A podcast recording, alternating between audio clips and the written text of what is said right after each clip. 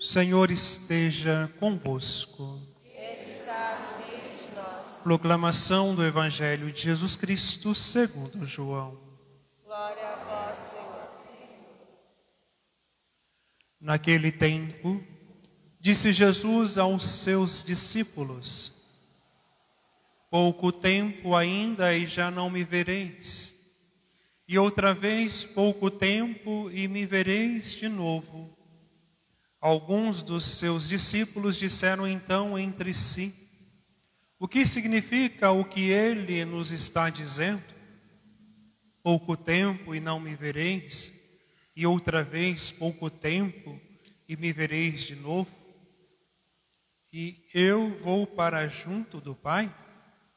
Diziam, pois, o que significa este pouco tempo? Não entendemos o que ele quer dizer.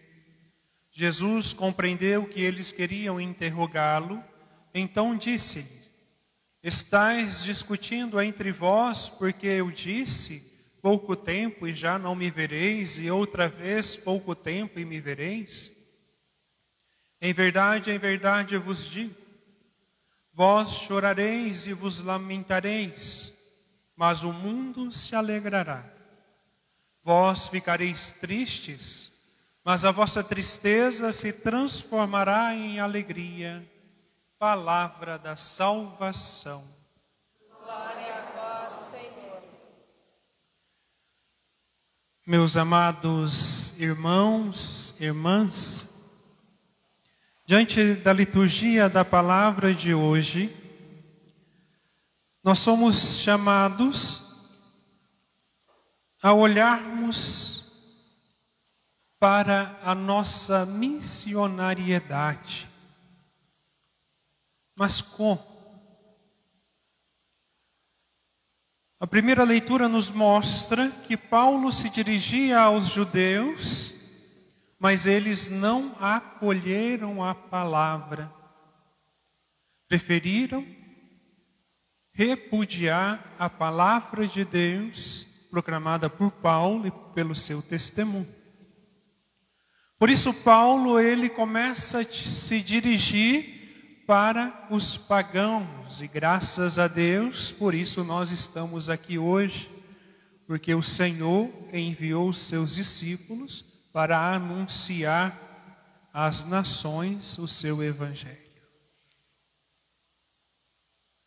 Nós também, assim como Paulo, nós somos chamados a anunciar o Evangelho de nosso Senhor Jesus Cristo, como? Por meio do nosso testemunho de vida. Quando eu digo que sou católico, quando eu recebo o batismo na Igreja Católica Apostólica Romana, o único batismo e verdadeiro, eu também tenho os meus deveres. Os deveres que a fé católica implicam. E quais são esses deveres? Assumir a pessoa de nosso Senhor Jesus Cristo em nossa vida, os seus ensinamentos e tudo aquilo que a igreja nos ensina. Quando Paulo ele perseguia os cristãos, e ali ele perseguia de morte mesmo, porque ele condenou muitos discípulos de nosso Senhor Jesus Cristo à morte e à prisão, ele estava cego. Mas quando ele encontrou-se com nosso Senhor Jesus Cristo em Damasco, e ali ele recebeu a graça do batismo no Espírito Santo, os seus olhos se abriram. Ele saiu em retiro durante três anos para se preparar para a missão.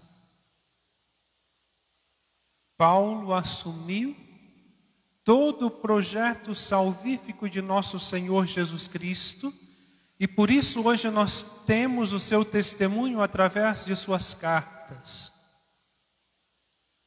E nós também, como batizados, nós temos os nossos deveres. Eu preciso viver a fé católica aonde eu estou. Aonde eu estiver, eu preciso ser católico, eu preciso ser cristão. Eu não posso pensar que ao primeiro mandamento eu vivo o amor a Deus sobre todas as coisas e descartar os outros. Não, isso não é ser cristão e nem católico. Se eu sou católico batizado, eu preciso lutar constantemente para a vivência dos mandamentos. Mesmo diante das nossas falhas, mesmo diante das nossas misérias, porque nós trazemos em nós a concupiscência da carne, essa tendência ao pecado, mas eu preciso ter consciência que eu preciso lutar contra o pecado. O que é o pecado? Não viver os dez mandamentos. É o básico que nós precisamos entender, e a partir dos dez mandamentos, cada um deles vai se desdobrando. Então eu não posso pensar, eu amo a Deus sobre todas as coisas, mas eu não aceito o sexto mandamento. Eu amo a Deus sobre todas as coisas, mas eu vou cobiçar a mulher do próximo. Eu vivo o primeiro mandamento, mas eu não vou honrar meu pai e minha mãe, porque isso já é algo retógrado. Eu vivo o primeiro mandamento, mas eu vou pecar contra a castidade sim, porque eu quero ser feliz. Espera aí. O mundo está confundindo felicidade com prazer. E a felicidade não tem nada a ver com prazer, porque eu posso ser feliz mesmo em meio às lutas e dificuldades de cada dia. E se nós almejamos realmente uma felicidade verdadeira, nós precisamos buscar viver a doutrina da igreja, viver o evangelho, para que nós possamos alcançar a felicidade plena no paraíso, porque aqui na terra a nossa felicidade não é plena, ela é passageira. Assim como há um misto né, de tristeza e alegria, assim como há um misto de saúde e de doença, nós vamos viver assim até o dia da nossa morte. Mas a alegria verdadeira está no paraíso, e assim como São Felipe Neri, eu preciso dizer diariamente: eu prefiro o paraíso. Ou assim como o nosso pai fundador, o meu pai fundador, Monsenhor Jonas Abib, o fundador da comunidade de Canção Nova, por hoje não. Então eu preciso fazer diariamente a opção em acolher o Evangelho na sua totalidade, assim como acolher a doutrina da igreja em sua totalidade. Porque eu não posso dizer que amo a Deus sobre todas as coisas se eu odeio o meu irmão? Eu não posso dizer que amo a Deus sobre todas as coisas se eu sou a favor do aborto. Eu não posso dizer que amo a Deus sobre todas as coisas se acolho as ideologias mundanas, assim como a ideologia de gênero e tantas outras. Ah, mas padre, eu pratico a caridade, mas eu peco à vontade. Porque dizem né, que um, a caridade cobre uma multidão de pecados. Sim, mas só a caridade pela caridade não vai me levar para o céu. Porque de caridade existem muitas outras instituições por aí.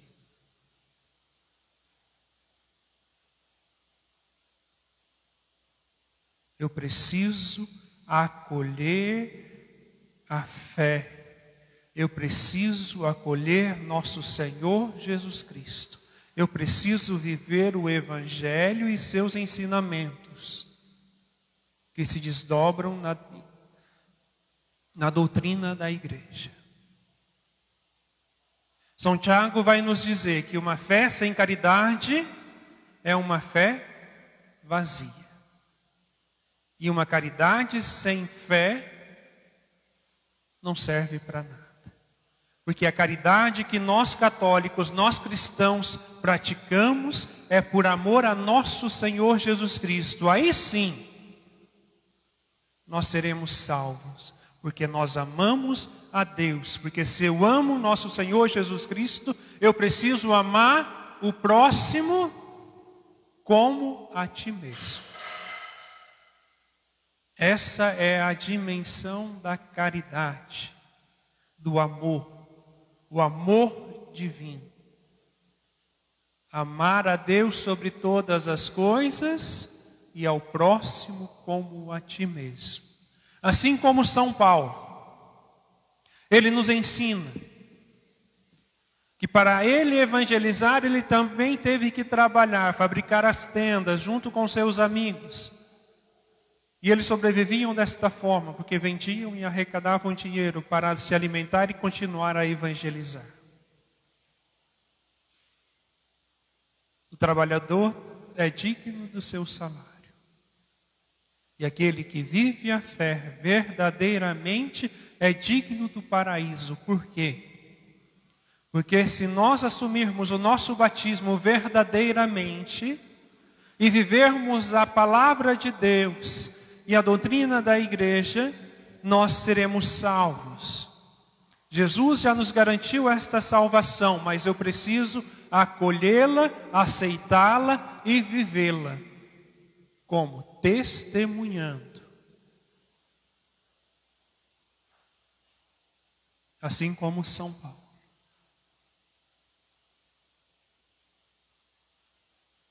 Antigamente, meus amados irmãos, existiam mais santos. Já percebeu?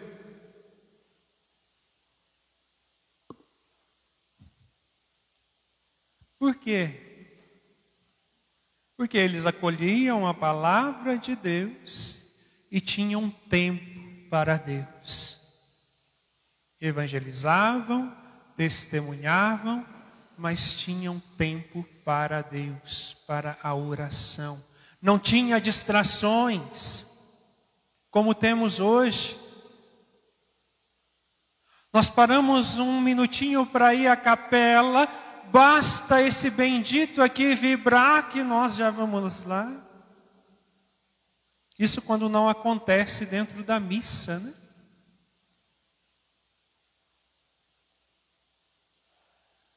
Ah, mas eu não tenho tempo para rezar. Aí eu chego em casa, cansado, puxo o terço, já ligo a TV.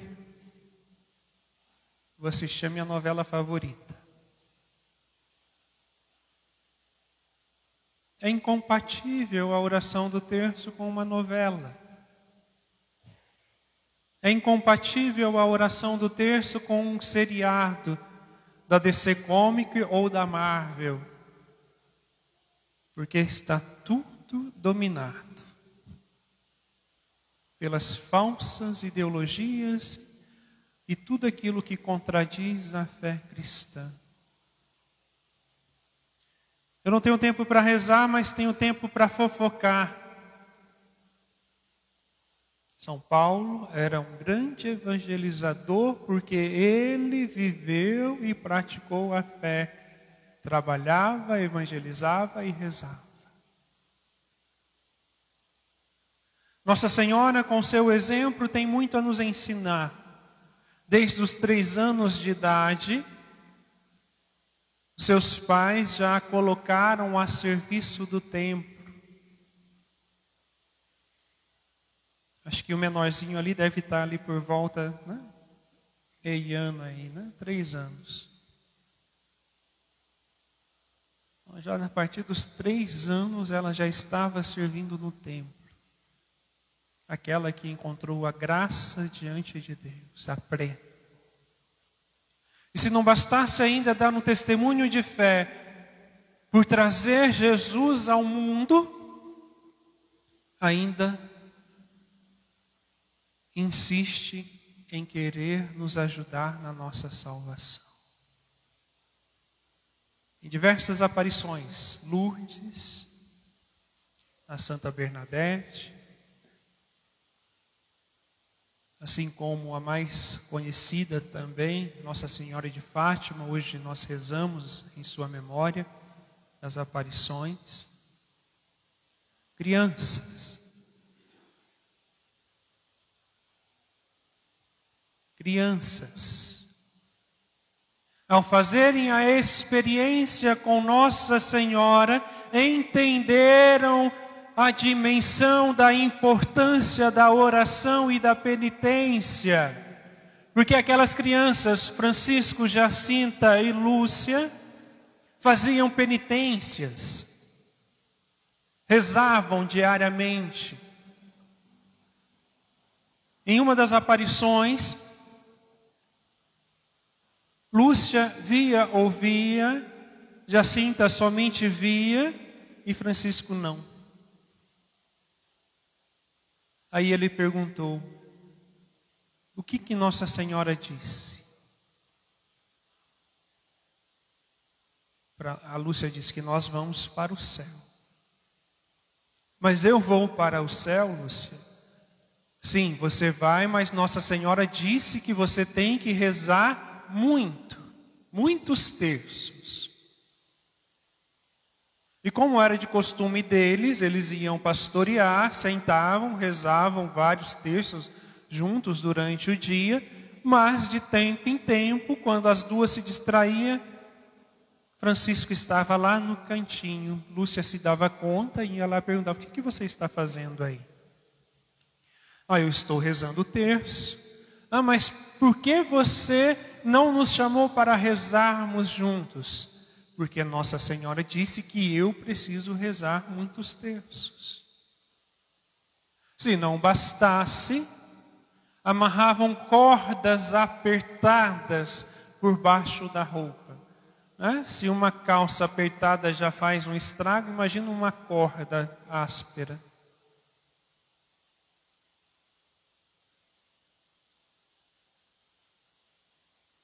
Seus pais, suas mães preparavam a merenda para eles almoçarem, e ao ir para o trabalho, eles doavam aquele alimento para os pobres. E passavam a comer as pinhas, que é uma árvore própria que tem em Portugal, onde eles davam os frutos para os porcos. Por isso que a carne né, portuguesa ali tem um sabor diferente. Então eles comiam aquela comida de porco e tomavam pouca água. Por isso tinham muitas dores de cabeça. E ofereciam pela conversão dos pecadores. cinco exemplos hoje. Paulo,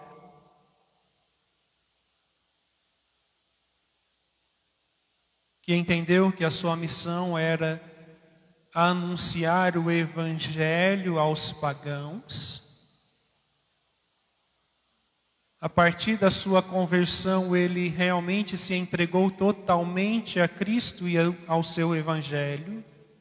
Maria, com seu sim a Deus, a cheia de graça, aquela que né, experimentou a fundo o que é pertencer ao corpo de Cristo, porque ela trouxe Cristo ao mundo, o primeiro membro do corpo de Cristo, podemos dizer assim.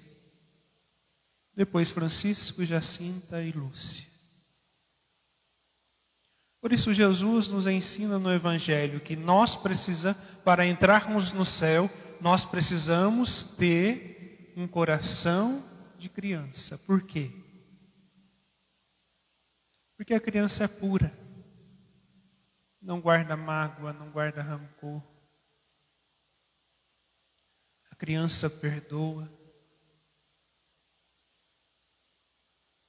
Por isso nós precisamos buscar voltarmos à nossa origem, pedir a graça do Espírito Santo para que nos transforme em homens e mulheres novos, para que nós possamos fazer a diferença. E repito, não dá para ser católico dizendo eu amo a Deus sobre todas as coisas, mas não vivo os outros mandamentos. A caridade pela caridade não vai nos levar para o céu. Porque a caridade do cristão só tem sentido por causa do nosso amor a Cristo. Fora isso, qualquer instituição aí fora faz caridade. Ou seja, a caridade cristã só tem sentido a partir da prática verdadeira do amor a nosso Senhor Jesus Cristo. Amar a Deus sobre todas as coisas e ao próximo como a ti mesmo. Viver a nossa vida de oração, assim como os pastorinhos, para que nós possamos nos fortalecermos para alcançarmos o céu. E para encerrar, Santa Jacinta, quando estava internada, ela disse a uma das irmãs que me fugiu o nome agora: o pecado que leva mais o pecado que leva mais para o inferno são os pecados contra a carne. Depois, se você não lembrar quais são eles, depois você vai lá, pesquisa o que São Paulo nos ensina sobre os pecados contra a carne. Tá bom? Que nós possamos buscar a fidelidade a Cristo e a sua igreja. Que nós possamos buscar fidelidade na vida de oração, porque sem oração não há santidade de vida e o único meio para alcançarmos a nossa salvação é por meio da oração, principalmente da oração na Santa Missa. Porque é aqui dentro que você vai encontrar a oração do sacerdote onde você, em comunhão com os irmãos na Assembleia, suplicamos a Deus por misericórdia. Sejamos fiéis. Levemos a sério o nosso batismo. Levemos a sério o nosso ser cristão. Porque não existe católico não praticante. Sabia que eu sou jogador de futebol? mas nunca entrei num campo. Eu sou jogador de futebol, mas nunca entrei em campo. Entenderam agora, né? Louvado seja o nosso Senhor Jesus Cristo